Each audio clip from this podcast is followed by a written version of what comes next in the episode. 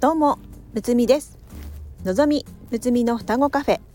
この番組は占い好きの双子がカフェでおしゃべりするように星読みや数秘術の話をゆるーくお届けする番組です。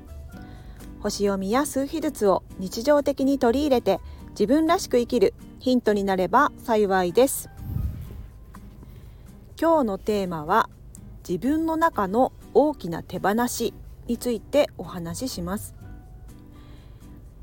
私は2022年7月に長年勤めていた会社を退職しました。退職を決断したのは2021年の11月のこと。自分が長年やっていた仕事なのですがだんだんとその仕事が自分と一致していないなと思い始め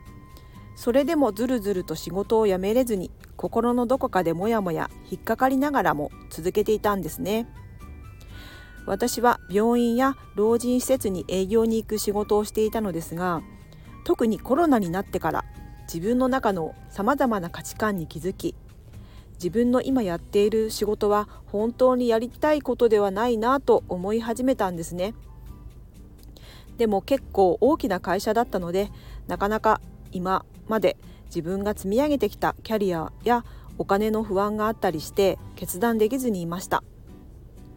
そうやってずるずる過ごしているとどんどん仕事がきつくなってきて自分の負担も大きく感じるようになっていったんですね。そしてプライベートでは子供を授かりたくて、えー、不妊治療や体質改善も、えー、努力していたんですがなかなか授からず悩む日々が続いていたんですね。自分ができる限りのことをやっても子供ができないのでもう子供がいない人生で自分のやりたいことをとことんやろうと思えるようになりました。子供のいない人生になったとしてもそれを受け入れてそうなった時に自分にとっての最高の幸せを選んでいこうと思いました。そして夫にも相談しましたが今の仕事を辞めてやりたいことをどんどんやっていこうと思いました。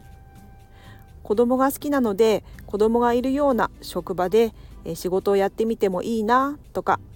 健康に関することも興味があるのでそういうお店もいいなとかはっきりとこれっていうのは一つ定まらないのですがやりたいことがたくさん出てきましたね。そして決断してすぐに会社に退職を申し出ました。2021年11月のことです。上司に言いました。でも仲間になるべく負担をかけたくなかったので、えー、半年後4月に人を入れてもらってその後に退職というイメージで早めに申し出たつもりでした、えー、上司はなかなか受け入れてくれなかったのですが何度も本気で退職してからえ人を入れてほしいとお願いしました。えその後年明けえ1月にえ自分が妊娠していることが分かったんですね。えまさか退職を決断してえ申し出た後にえしばらくしてえ妊娠が分かるとはびっくりしましたね。自分の中ではあ長年手放せなかった仕事を手放したから子供が来たんだとピンときました。手放さないと新しいものは入ってこないと言いますよね。それと執着をしない方がかえって手に入りやすくなるということも学んでいたので子供に対する執着を手放した途端の結果だったので本当にそうなって驚きました、えー、子供がいるから幸せとか現実の形にこだわらずどんな自分の人生であっても自分は幸せと思えるようになった時執着がなくなり悩んでいたこともなくなり本当の自分の気持ちと一致する選択ができるようになったと思いました。自分は何歳まで生きるつもりなのか。今やりたいと思っているのにやらないのはどうなんだろうと思うと長年ぐずぐず悩んでいたことももうやめて前に進もうと思えるようになりました。これからも自分の気持ちと一致した行動生き方を選択していきたいですね。数秘術で言うと、えー、9が手放しの意味があります、えー、パーソナルイヤーやえー、ライフパスナンバーが9番だった方は、えー、手放し、えー、自分の中の手放しまたそういう、え手放しが、え必要な、え時期かなと思いますので、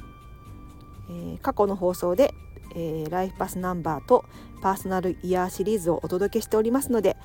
えー、ぜひ自分の、え番号をチェックしてみてくださいね。では今日はこの辺で。